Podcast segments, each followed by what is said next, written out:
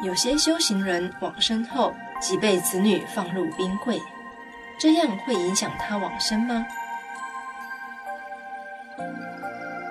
会影响。啊，这个是这种处理太草率。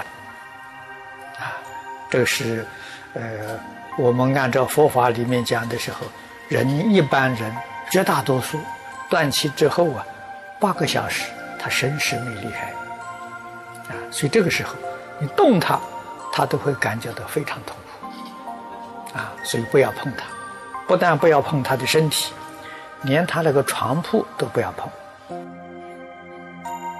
啊，这是最安全的，啊，给他助念八个小时，那么能够念到十二个小时、十四个小时是最好的。